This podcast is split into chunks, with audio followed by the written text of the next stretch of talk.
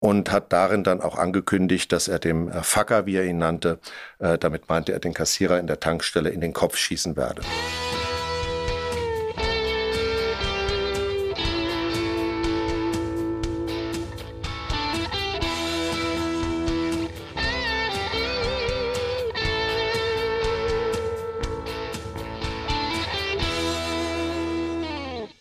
Liebe Zuhörerinnen und Zuhörer, herzlich willkommen bei unserem Podcast Alles Böse.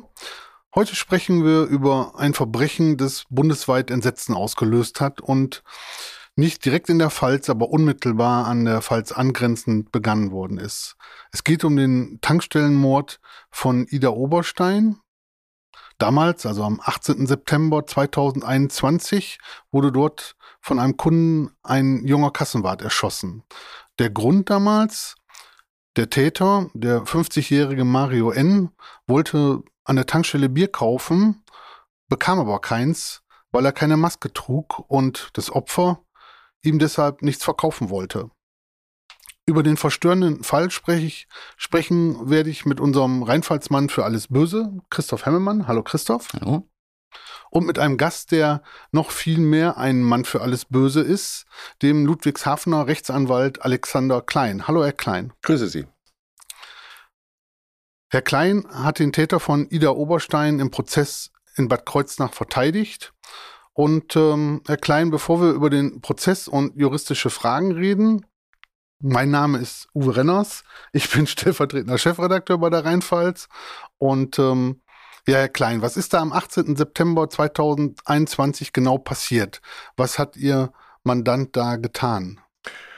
Ja, der eigentliche Tatablauf hat sich damals wie folgt ereignet. Ähm, der Mandant hat zunächst an dem äh, Nachmittag mit seiner Lebensgefährtin, wie so oft in den Zeiten der äh, Corona-Beschränkungen, sich zu Hause aufgehalten und mit ihr gegrillt. Und wie wir äh, mittlerweile wissen, dabei siebeneinhalb Liter Dosen Bier getrunken äh, fuhr daraufhin, nachdem das Bier leer getrunken war, zur nahegelegenen Aral-Tankstelle, weil er noch weiteres Bier kaufen wollte. Und äh, wir erkennen dann auf der Überwachungskamera, dass er äh, aus seinem Auto dort ausstieg und zunächst eine OP-Maske mitnahm, die er beim Eintreten in den Verkaufsraum dann aber doch in seine hintere Hosentasche steckte. Ähm, der Mandant hatte als Asthmatiker Schwierigkeiten beim Maskentragen und versuchte das offensichtlich in dem Moment zu vermeiden. Ähm, er holte sich dann dort ein Sixpack ähm, aus der Auslage äh, und erreichte schließlich die Kasse, ähm, woraufhin der Verkäufer ihn vielleicht auch in etwas scharfem, barschem Ton äh, darauf hinwies, dass äh, der Mandant im Gegensatz zu ihm als Kunde eine Maske tragen müsse äh, und er ansonsten nicht bedient werde. Äh, Mandant hat sich darüber erregt, und zwar derart, dass er das Sixpack zunächst auf dem Tresen umkippte und wutentbrannt die Tankstelle verließ. Ähm, er fuhr dann in die in eine andere Tankstelle, in die BFT-Tankstelle, wo er nun die Maske auch äh, anzog, allerdings unterhalb der Nase, auch nicht vorschriftsgemäß, dennoch erhielt er sein Bier, mit dem er dann nach Hause fuhr und weiter davon trank, wie wir heute wissen, weitere drei bis vier Halbliter Dosen. Und hat sich dabei immer mehr in Rage geredet über das äh, Verhalten des jungen Kassierers, was er selbst, äh, wie er später sagen wird, als demütigend empfand und als Ausführung sinnloser Corona-Beschränkungen, die ihn schon seit langer Zeit in seiner Freiheit wie uns ja alle einschränkten. Er versuchte dann noch, seine Frau war schon im Bett, äh, sprach also mehr oder weniger mit sich selbst und versuchte dann noch jemanden äh, zu finden, mit dem er sich austauschen konnte und rief deshalb seinen in Amerika lebenden Schwager an. Den erreichte er nicht und schickte ihm daraufhin Videobotschaften, die deshalb relevant sind, weil wir uns die später im Prozess anschauten und hat darin dann auch angekündigt, dass er dem äh, Facker, wie er ihn nannte, äh, damit meinte er den Kassierer in der Tankstelle in den Kopf schießen werde. Der Entschluss war dann mehr oder weniger gefasst, ähm, dass er sich äh, diese Beschränkung nicht weiter gefallen lassen werde und nun, wie er später in seiner Vernehmung sagen wird, ein Zeichen auch für sich setzen wollte, hat sich mit einem Revolver bewaffnet ähm, und hat sich erneut zur Aral-Tankstelle begeben. Äh, diesmal ist er vorschriftsgemäß mit Maske reingegangen, hat sich wieder mit dem Sixpack in die Schlange gestellt und als er dann an der Reihe war, zog er die Maske runter und ähm, als dann der Tankstellenmitarbeiter, wie das ja zu erwarten war, ihn erneut auf die Maskenpflicht hinwies, zog er unvermittelt seinen Revolver aus dem Hosenbund und schoss ihm in den Kopf. Der Mandant hat daraufhin die Tankstelle verlassen, fuhr nach Hause, hat seiner ungläubigen Lebensgefährtin, die er aus dem Schlaf weckte, davon berichtet, dass er jemanden umgebracht hat. Die wollte das nicht glauben, legte sich wieder hin und er schlief dann irgendwann über den Alkohol ein. Und am nächsten Morgen äußerte er dann in weiteren Videonachrichten seinem Schwager gegenüber, die wir auch angehört haben, seine Verzweiflung über das Geschehene und ließ sich von der Lebensgefährtin zur Polizei fahren, wo er sich selbst stellte und ein umfassendes Geständnis abgelegt hat. Dabei hat er betont, dass er die Notwendigkeit gesehen hat, ein Zeichen zu setzen gegen die Maßnahmen der Regierung. Und dabei sei ihm auch bewusst gewesen, welche Konsequenzen die Tat für ihn habe, dass er also lebenslang in Haft äh, kommen wird, aber hätte trotzdem nicht anders handeln können. Erst in der Hauptverhandlung hat er sich dann von der Tat distanziert, also auch schon in Gesprächen, die ich vorher mit ihm hatte, aber öffentlich erstmals dort und hat dann die Mutter des Opfers auch um Vergebung gebeten, davon gesprochen, dass an dem Abend durchgedreht war, was er sich bis heute schwer erklären könne. Und ähm, in der Tat hatte der Mandant bis dahin ein gewaltfreies und rechtschaffenes Leben geführt. Sie springen jetzt schon recht weit voraus. Äh, vielleicht gerade noch mal zu dem Moment, wenn er dann, als er dann bei der Polizei war wenn jemand dort ankommt, so ein Verbrechen gesteht, dann muss ja auch sofort ein Anwalt her. Äh, Sie sind aber erst ein paar Wochen später ins Spiel gekommen. Die Polizei hat zunächst mal einen Kollegen von Ihnen dazugeholt. Wie ist denn Mario N., also der Täter, dann überhaupt auf Sie gekommen? Ich meine, Sie sind aus Ludwigshafen, jetzt von daher schon geografisch ein bisschen weg. Ja, in der Tat äh, ist es etwas unverständlich, dass in solchen Fällen, in denen es ja um sehr, sehr viel geht für den Beschuldigten, äh, immer wieder festzustellen ist, dass die Polizei zunächst Anwälte aus der Nähe herbeiruft, die kein Strafrecht machen. So war es in dem Fall auch. Also wir hatten hier erstmal einen Pflichtverteidiger äh, im Boot äh, durch die Polizei verständigt, äh, der mit allen Rechtsgebieten außer Strafrecht auf seiner Homepage warb und dem Mandanten dann auch den für mich nicht nachvollziehbaren Rat gab, erstmal alles zu sagen, was er weiß. Ähm, und zwei Wochen später ähm, habe ich äh, dann einen Brief bekommen vom Mandanten aus der JVA, in der er einsaß, aus dem Gefängnis. Und äh, ich bin ihm da empfohlen worden, wie das häufig so ähm, passiert. Und er hat dann bei mir angefragt, ob ich ihn in dieser Sache verteidigen könne. Und das habe ich dann auch übernommen. Sie sind ihm im Gefängnis empfohlen worden. Klingt so, als hätten Sie da so den kleinen Fanclub.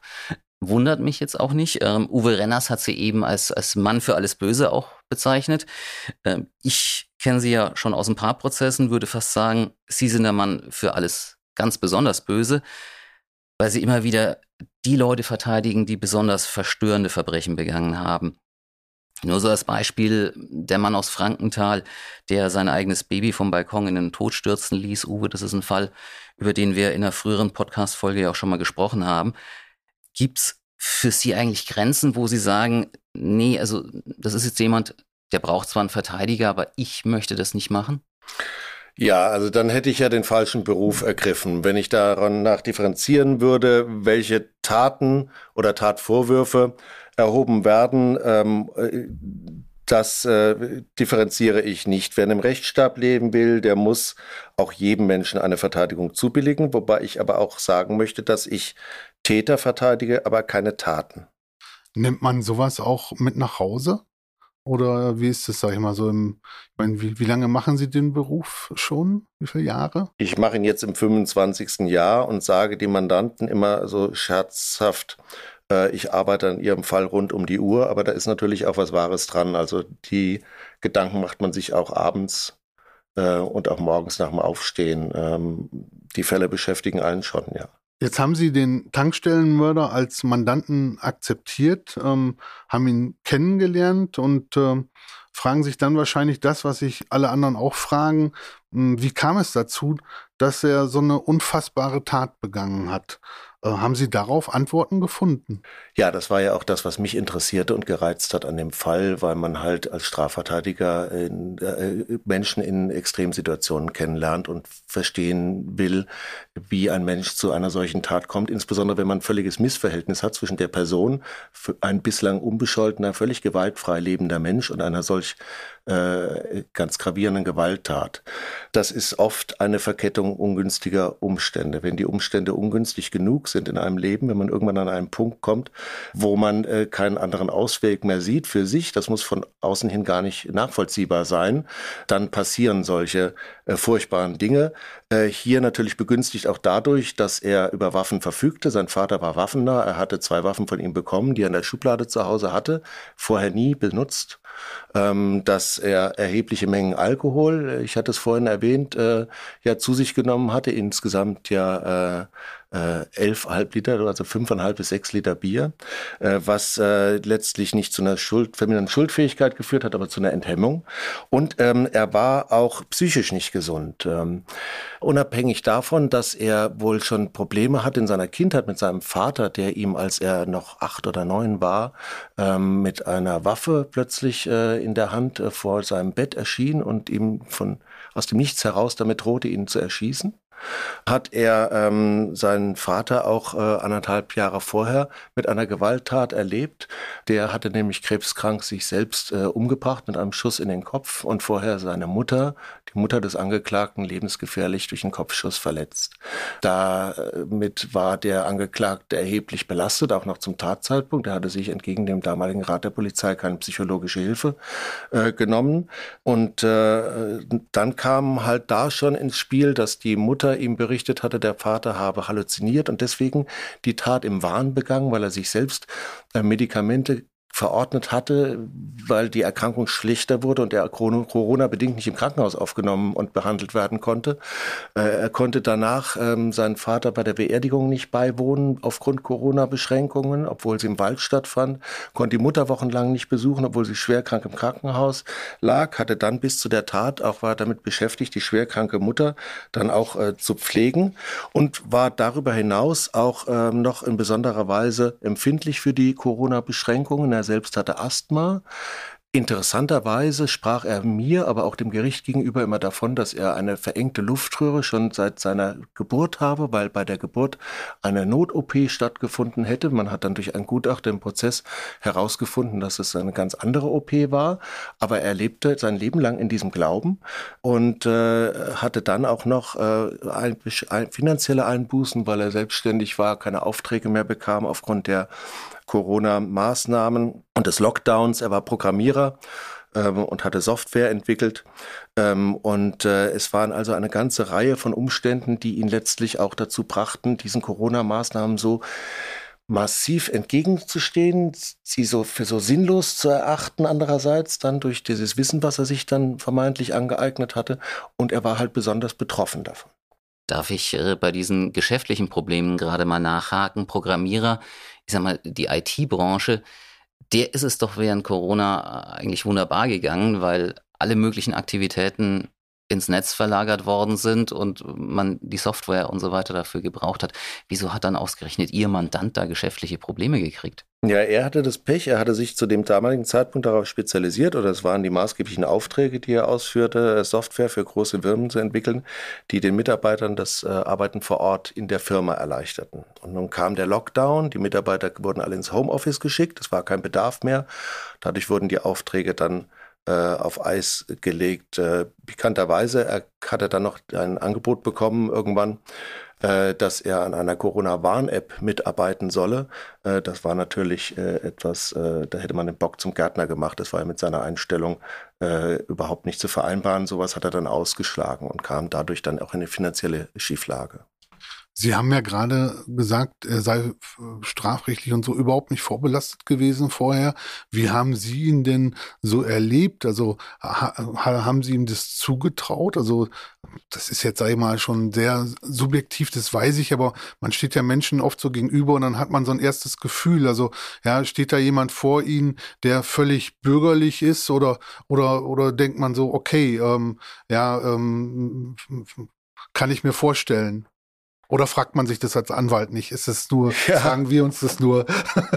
ja, man, äh, man meint dann äh, irgendwann, wenn man durch die Straßen geht, manchmal erkennen zu können, äh, wer welche, welchen Straftaten zuzuordnen ist. Äh, man erlebt die Welt ja auch sehr einseitig als Strafverteidiger, aber das ist äh, natürlich in der Realität nicht so. Nein, im, ganz im Gegenteil. Also ähm, äh, ganz bürgerlicher Mensch, äh, intelligent, gebildet, ähm, aber halt ähm, irgendwo äh, hat er sich verrannt, äh, sodass diese Corona-Politik für ihn äh, irgendwann einen Lebensinhalt dargestellt hat. Das erlebt man ja bei vielen Corona-kritischen Personen, ob das jetzt Corona-Leugner sind, ob das gar Verschwörungstheoretiker sind, zu denen ich ihn jetzt nicht zählen würde. Also es ist ihm überhaupt nicht zuzutrauen gewesen von seiner Natur und das hat ihn selber ja auch so erschrocken. Was wir allerdings erfahren haben im Prozess war, dass er äh, eine ganze Reihe von Ankündigungen von Gewalttaten in seinen äh, Videobotschaften an seinen Schwager schon getätigt hatte vor der Tat, äh, oftmals geäußert hatte, der Nächste, der mich jetzt mir eine Maske vorschreibt, den bringe ich um.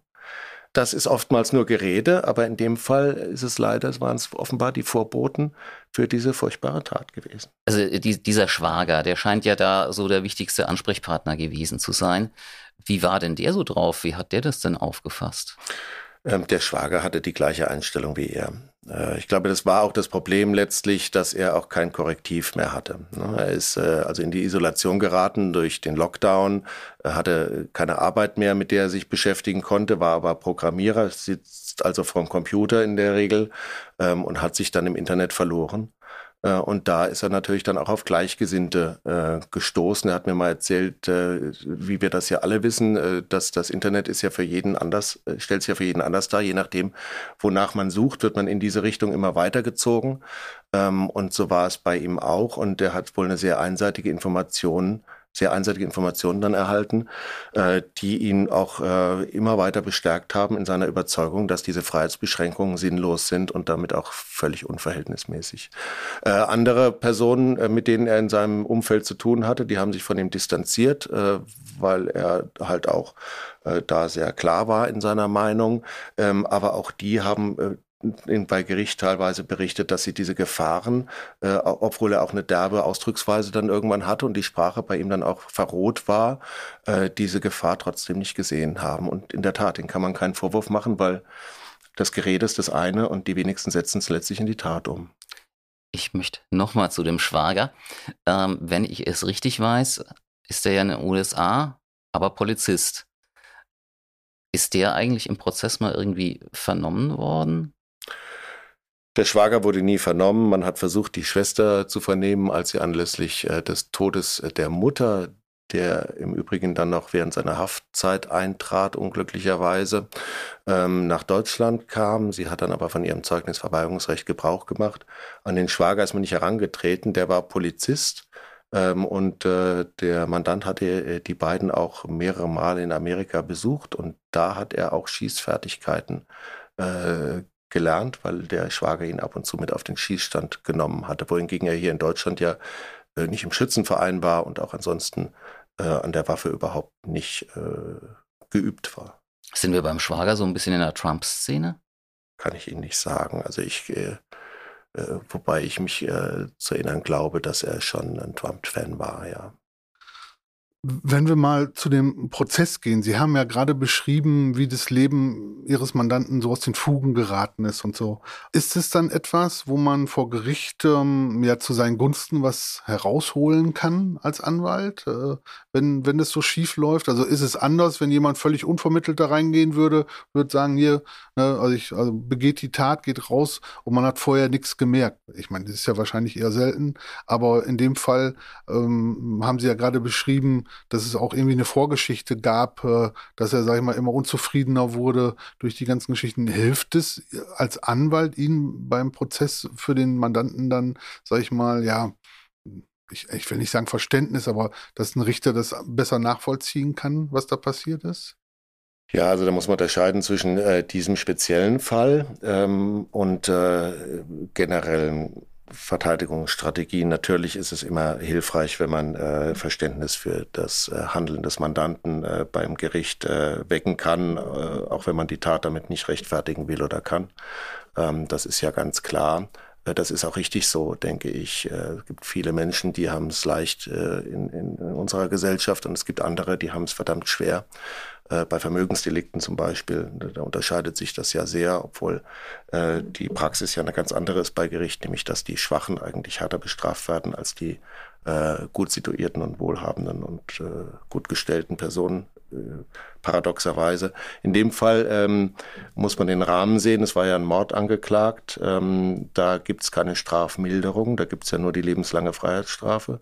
Und in dem Zusammenhang äh, spielt es allerdings bei der Frage eine große Rolle, ob er aus niedrigen Beweggründen gehandelt hat. Das heißt, äh, da stellt sich schon die Frage, ist äh, letztlich der Werdegang bis zu der Tat hin, der Prozess, ist der noch nachvollziehbar für äh, jedermann?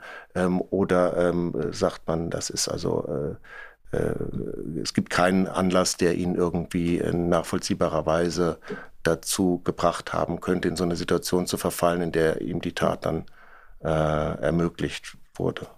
Jetzt haben Sie gerade in so einer Randnotiz gesagt, dass ärmere Menschen eher härter bestraft werden als, als Menschen, die gut situiert. Können Sie das nochmal erläutern? Also gibt es da einen Grund für? Man macht den Beruf ja auch deshalb mit solcher Überzeugung, weil man äh, ein Gerechtigkeitsgefühl mit sich trägt. Ich denke, das sollte normal sein. Und man erlebt es, ich habe jetzt in den vielen Jahren tausende von äh, Gerichtsprozessen erlebt, Strafprozessen. Und ich kann schon sagen, äh, mit großer Entschiedenheit, äh, dass tatsächlich diejenigen, die von der Gesellschaft, die die Gesellschaft verloren hat, die am Rand stehen, dass die unverhältnismäßig härter bestraft werden als diejenigen, die sich immer noch mehr bereichern wollen, sich dann natürlich auch einen guten Anwalt leisten können letztlich. Das ist ja schon eine Riesendiskrepanz zwischen einem Pflichtverteidiger und einem Wahlverteidiger.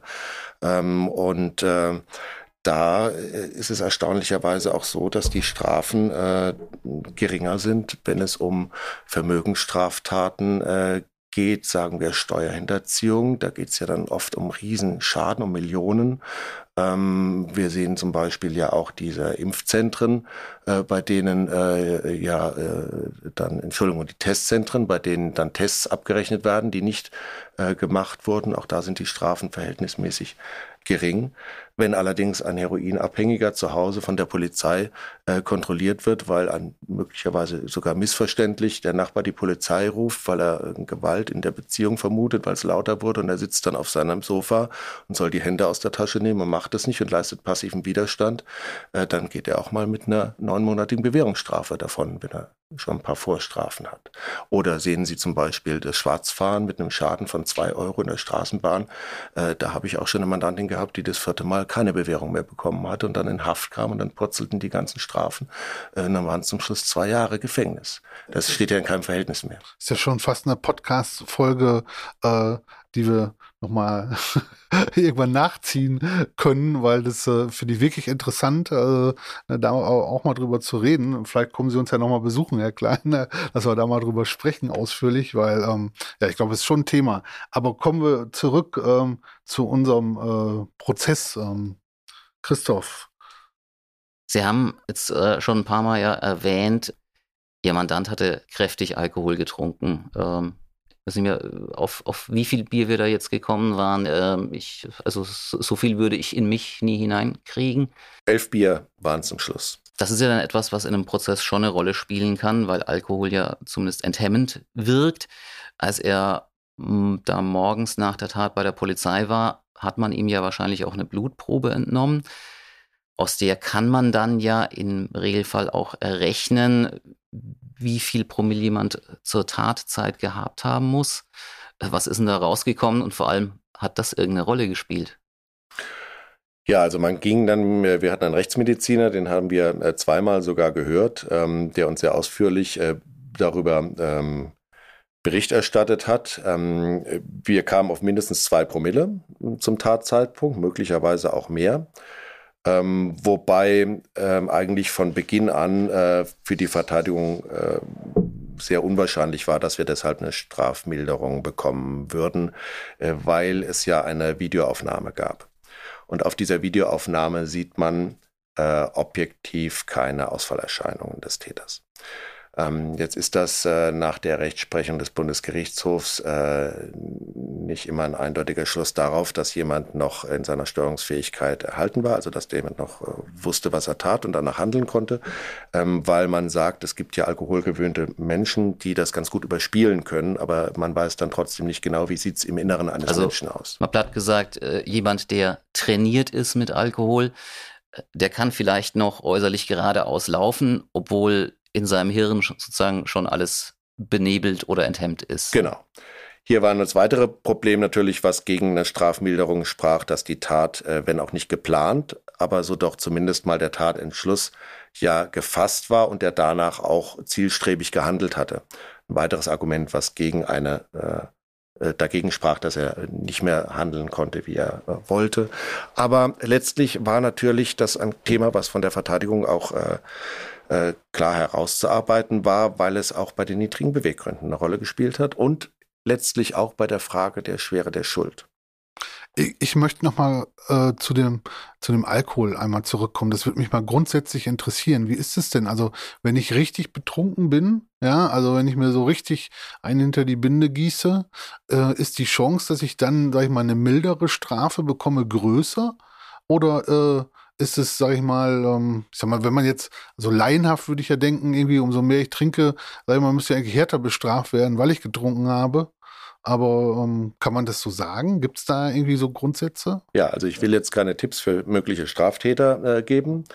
Aber äh, wenn Sie mich jetzt schon so fragen, äh, nehmen Sie am besten neben dem Alkohol noch illegale Betäubungsmittel zu sich. Da kommen Sie wahrscheinlich besser weg, weil die Rechtsprechung beim Alkohol äh, sehr streng ist zwischenzeitlich. Es gab äh, vor 2018 vom Großen Senat äh, des Bundesgerichtshofs eine Entscheidung, ähm, die es noch schwerer gemacht hat, äh, zu einer Strafmilderung zu kommen.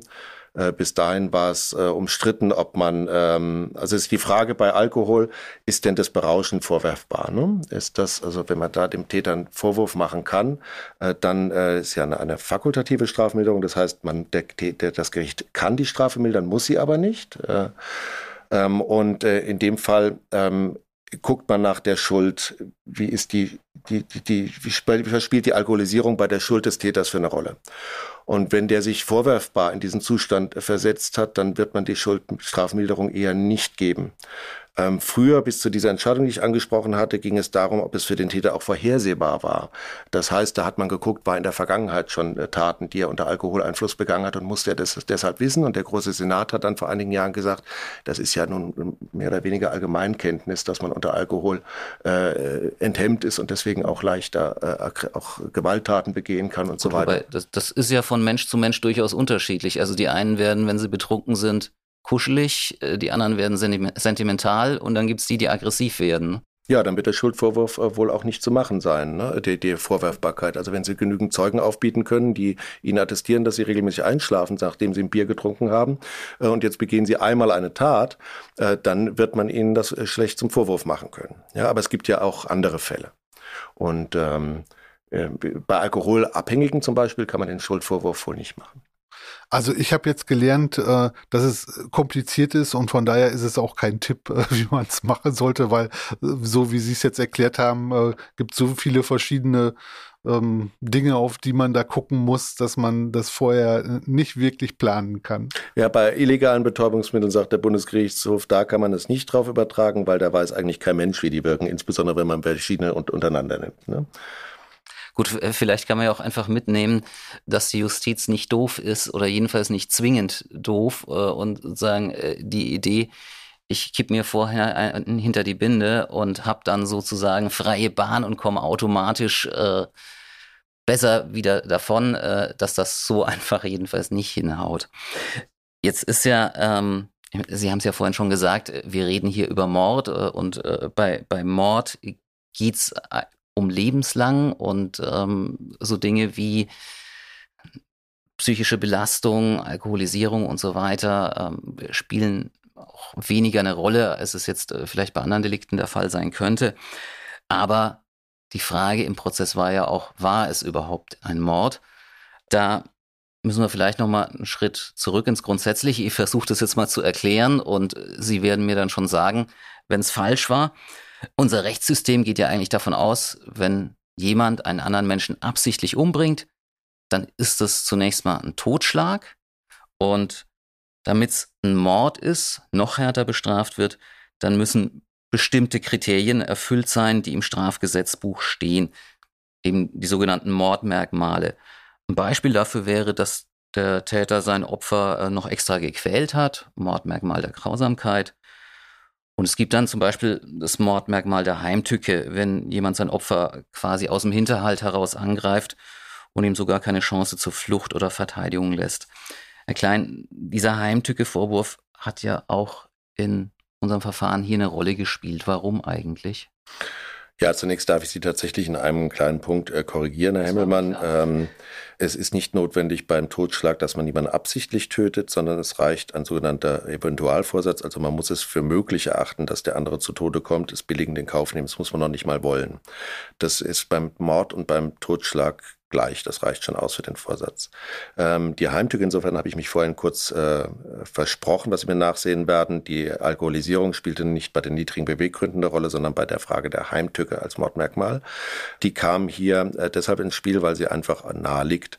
Äh, objektiv äh, war ja der Tankstellenmitarbeiter völlig arg und wehrlos zu dem Zeitpunkt, als die Tat äh, geschah, was ja noch verstärkt wurde dadurch, dass der Mandant äh, diesmal maskiert, also vorschriftsgemäß äh, mit Maske äh, versehen die Tankstelle zunächst mal betrat und sie unmittelbar vor der Tat erst abnahm. Vor Corona wäre eine Maske ein Zeichen für eine Bedrohung gewesen. In diesem Fall war es sozusagen genau umgekehrt. Wäre sie sogar straferschwerend berücksichtigt worden, ja.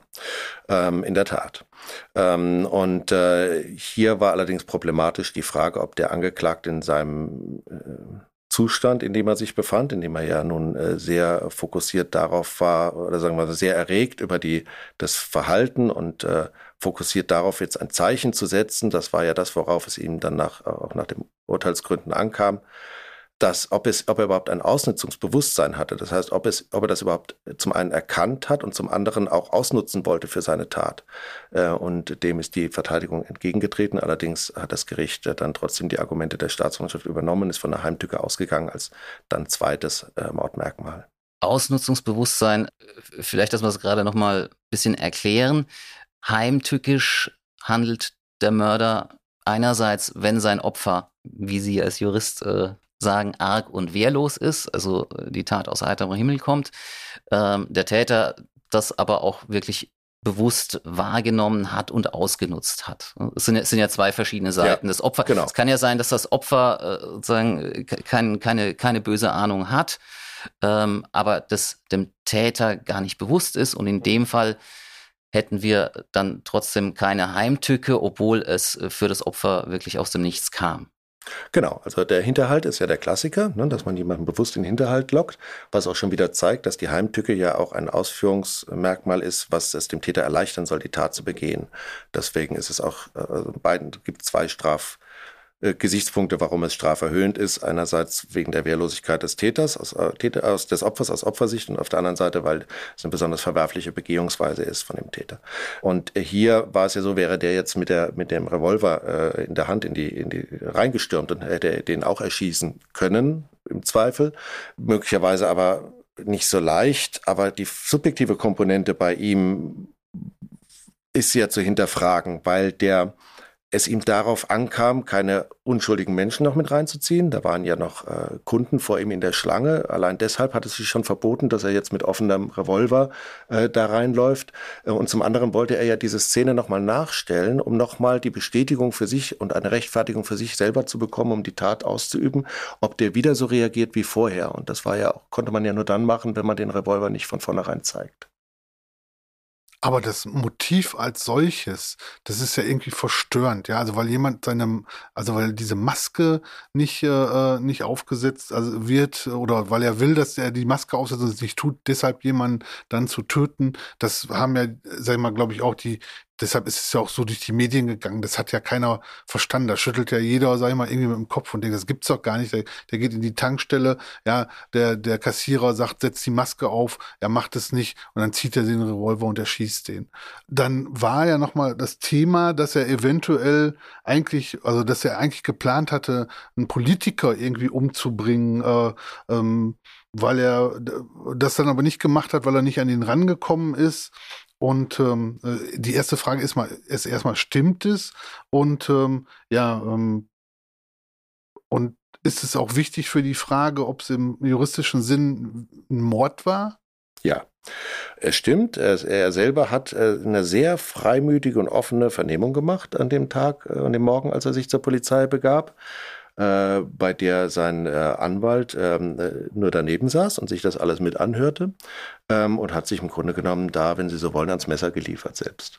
Er hat sehr freimütig davon gesprochen, was seine Motivation war, nämlich dass er ein Zeichen setzen musste Ähm, und dass er, äh, auch diese Sätze sind gefallen an äh, Leute wie äh, Spahn und Merkel, die ja die Verantwortlichen aus seiner Sicht waren, ähm, nicht rankommt. Und äh, er hat äh, den Tankstellen Mitarbeiter als ausführendes Organ einer aus seiner Sicht völlig unsinnigen Freiheitsbeschränkung äh, gesehen. Und deswegen ist es jetzt natürlich äh, zweierlei zu sehen. Auf der einen Seite als Stellvertreter, so hat das Gericht das im Urteil äh, gesehen, für diejenigen, die die Regeln aufgestellt haben. Auf der anderen Seite hat er sich aber auch da auch eine gewisse Wut empfunden gegenüber demjenigen, die quasi aus blindem Gehorsam unsinnige Regeln durchsetzen und nicht hinterfragen.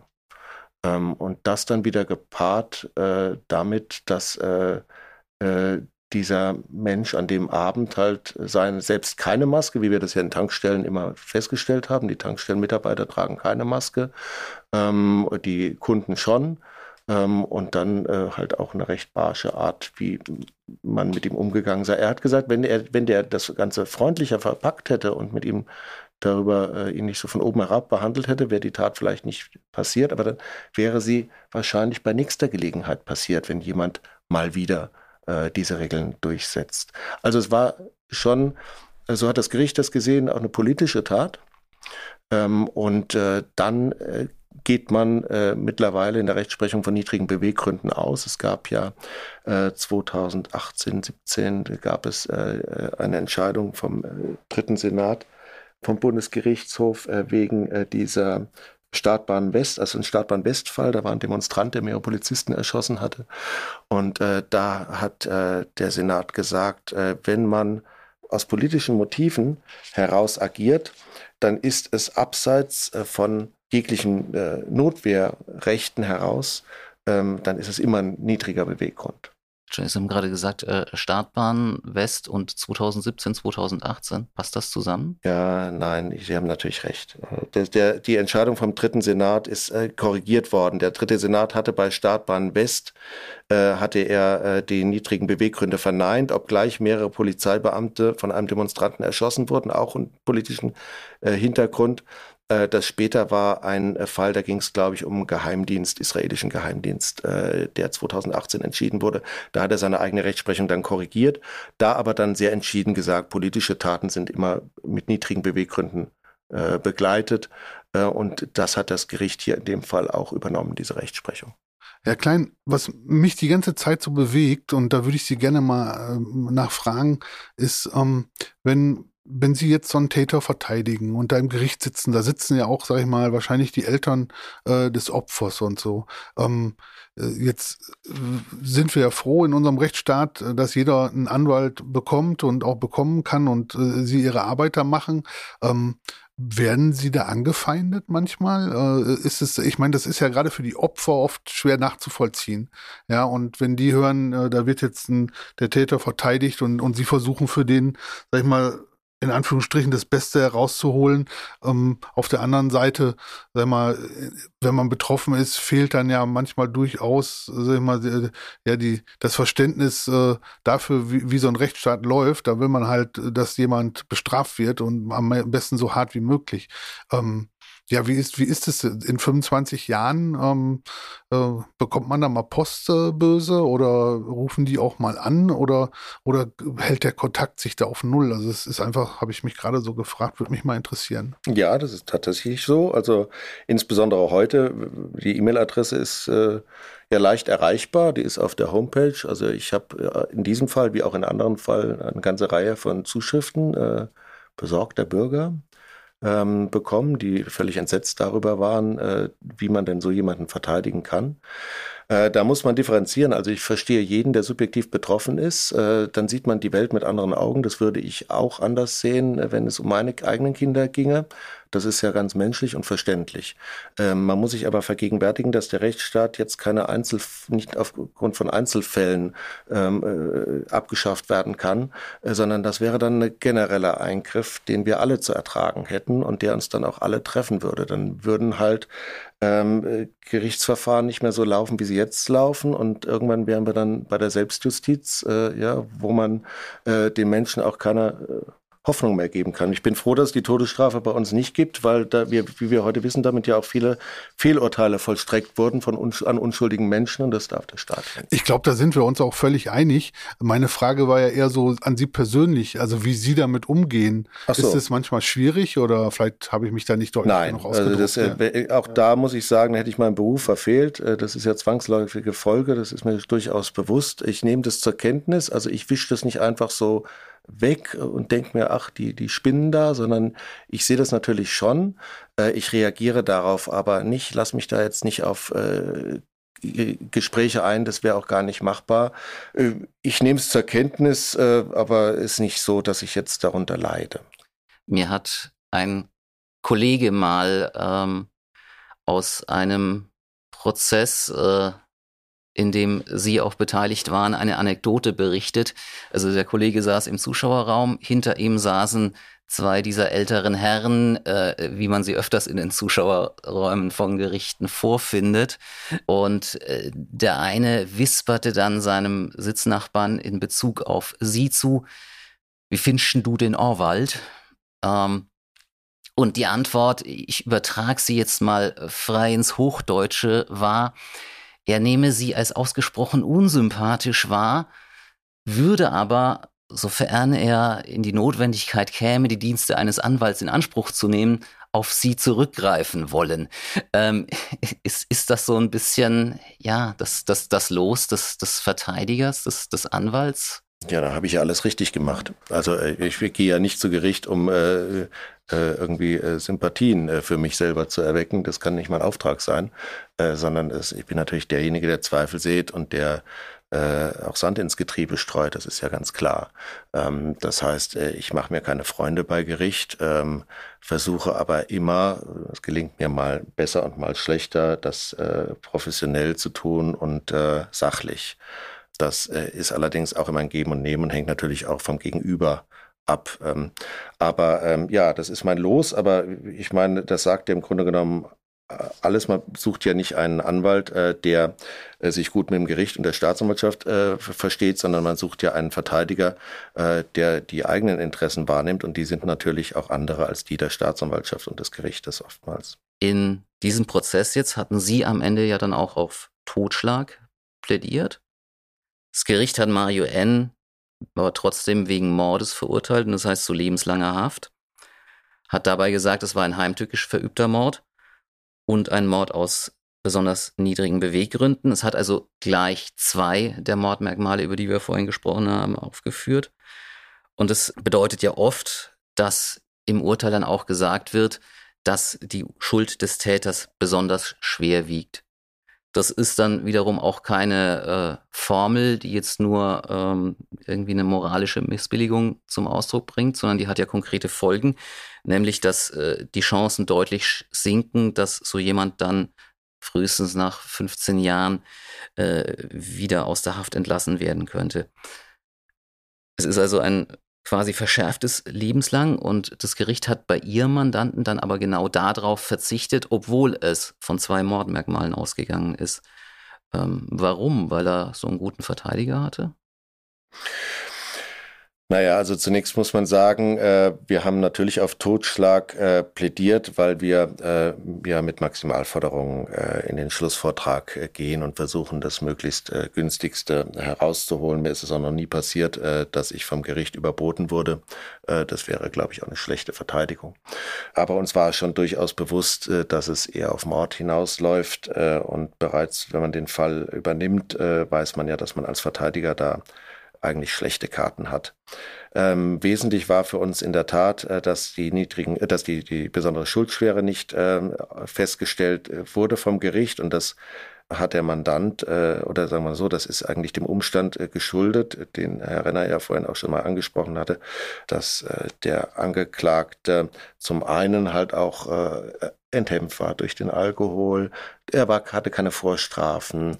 Er hat Reue gezeigt bei Gericht. Er hat sich bei der Mutter entschuldigt. Das waren ganz rührende Szenen, die sich da abspielten am zweiten Prozesstag, glaube ich, nach seiner Einlassung, die sich ja nochmal etwas verzögerte, dadurch, dass wir unmittelbar äh, am ersten Tag noch eine ganze Reihe weiterer Akten bekamen. Ähm, und äh, das hat den Ausschlag gegeben. Diese, diese Reue hat man ihm abgenommen und die wurde auch dadurch dokumentiert, dass der Angeklagte ja Anfang des Jahres, äh, in dem der Prozess dann stattfand, im Januar, Anfang Januar einen Suizidversuch in der, äh, im Gefängnis äh, begangen hatte, ähm, den er glücklicherweise überlebte. Ähm, und der Anstaltspsychologe, den wir dann noch ähm, hören ließen, der sich viel mit ihm auseinandersetzte, auch äh, fest davon überzeugt war, dass das Ausdruck seiner Schuldgefühle war.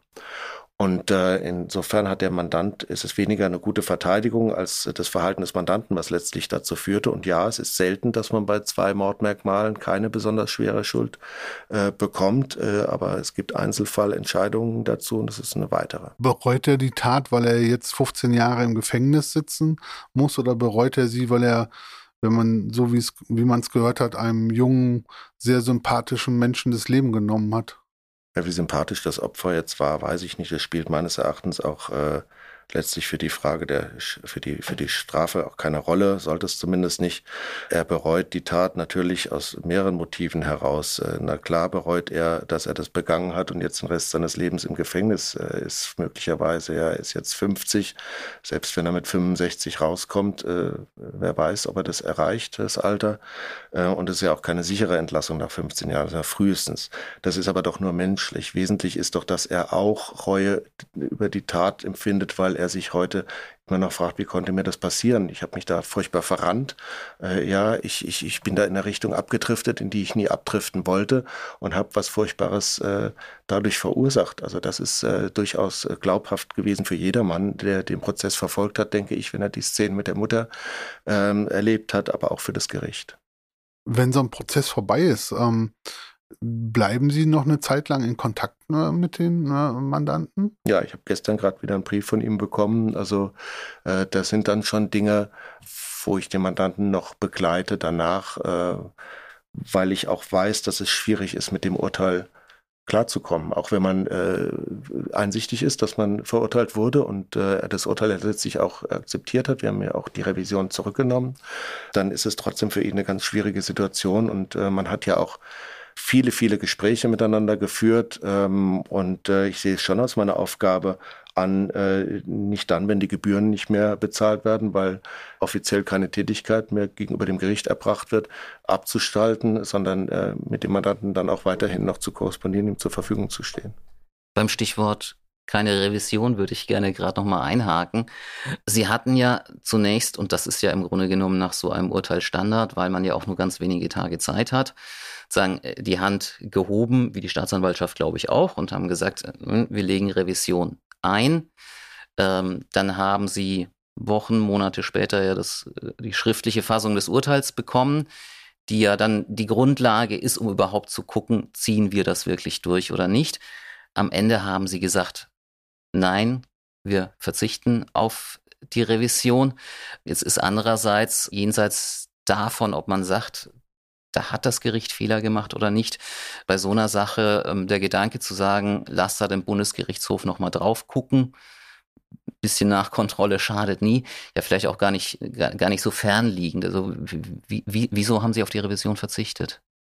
Ja, wie Sie schon richtig sagen, äh, man muss ja zunächst die Revision einlegen, um die schriftlichen Urteilsgründe überhaupt äh, in voller Länge zur Kenntnis äh, zu bekommen. Ansonsten wird ein abgekürztes Urteil ähm, geschrieben, gegen das man auch nicht mehr vorgehen kann, weil die Revisionsfrist Einlegungsfrist abgelaufen war. Ähm, in dem Fall war es so, dass wir ja einige Ansatzpunkte hatten äh, für eine erfolgreiche Revision. Ähm, wir haben den äh, Sachverständigen äh, wegen Befangenheit abgelehnt, den Psychiater, äh, von dessen Gutachten wir nichts gehalten haben.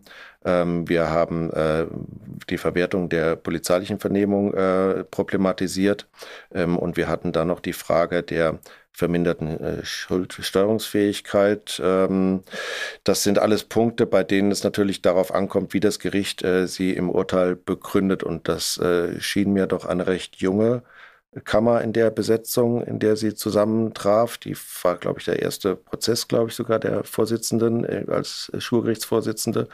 Ähm, und da sucht man natürlich auch bei so einem Urteil, was ja für das Leben des äh, Mandanten von ganz erheblicher Bedeutung ist, äh, schon noch nach äh, Ansatzpunkten. Das Urteil war dann aber ähm, Lega Artis geschrieben und ähm, wir haben dann keine Ansatzpunkte gesehen, zumal es für den Angeklagten auch furchtbar belastend gewesen wäre, den Prozess nochmal durchzuführen. Denn es ist ja nicht nur für die Nebenklägerin, sondern auch für den Angeklagten eine große Belastung, das alles nochmal durchzugehen. Er war zufrieden, ihm kam es im Wesentlichen darauf an, die besondere Schuldschwere zu vermeiden, die ja nun massiv äh, drohte. Und die Staatsanwaltschaft war dann auch damit einverstanden, dass wir die Revision wechselseitig zurücknehmen. Sie haben gesagt, Ihr Mandant sieht ein, dass er sich verrannt hatte.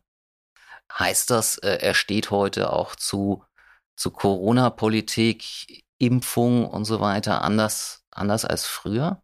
Nein. Das ist, wäre ja ein Wunder, wenn er jetzt im Gefängnis äh, äh plötzlich äh, die äh, medizinische Notwendigkeit äh, der Maßnahmen äh, aufgrund des Prozesses und seiner Tat jetzt anders beurteilen würde. Ich, dem ist nicht so. Also wie ich hatte schon gesagt, er ist ein äh, sehr intelligenter äh, Mensch, der äh, halt eine andere Auffassung dazu hat, aufgrund der Quellen, die er dazu in Anspruch genommen hat. Und ähm, das ist ja auch jedem überlassen, sich da seine eigene Meinung zu bilden äh, zu der Gefährlichkeit des Coronavirus und der äh, Verhältnismäßigkeit der Maßnahmen, die getroffen wurden. Das sieht ja manch einer heute auch ein bisschen kritischer, als es damals war. Das ist gleich geblieben bei ihm, soweit ich weiß. Herr Klein, vielen Dank. Also ich habe äh, heute eine Menge gelernt und ähm, wir machen ja keine Werbung hier, aber ähm, das äh, die Menschen zu ihnen kommen, kann ich, kann ich jetzt nach der Zeit ganz gut nachvollziehen. Äh, Freut mich. Ich hoffe, es kommt, ja.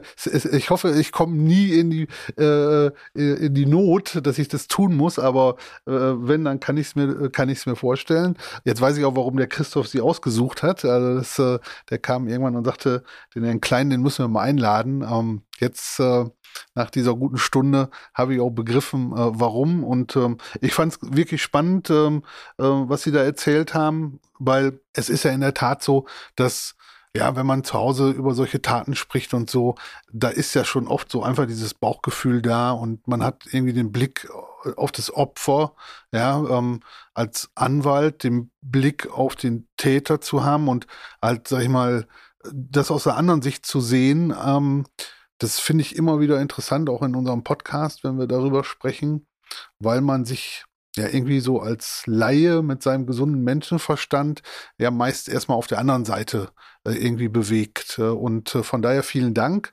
Immer wieder interessant und ich glaube auch für unsere Zuhörer und Zuhörerinnen einfach mal die andere Perspektive zu bekommen. War schön, dass Sie da sah. Christoph, ich weiß nicht, ob du noch also im Gericht hat das letzte Wort ja immer der Angeklagte und in der Rolle sehe ich mich jetzt auch nicht. Herr Klein. ja, vielen Dank für die warmen Worte, Herr Renners. Äh, ich kann nur sagen, ich komme jederzeit gerne wieder zu Ihnen, wenn sich äh, die Gelegenheit bietet. Also nur zum Podcast, nicht zur Verteidigung. Sehr gerne, ja. Vielen Dank, ja, Dankeschön. Danke auch.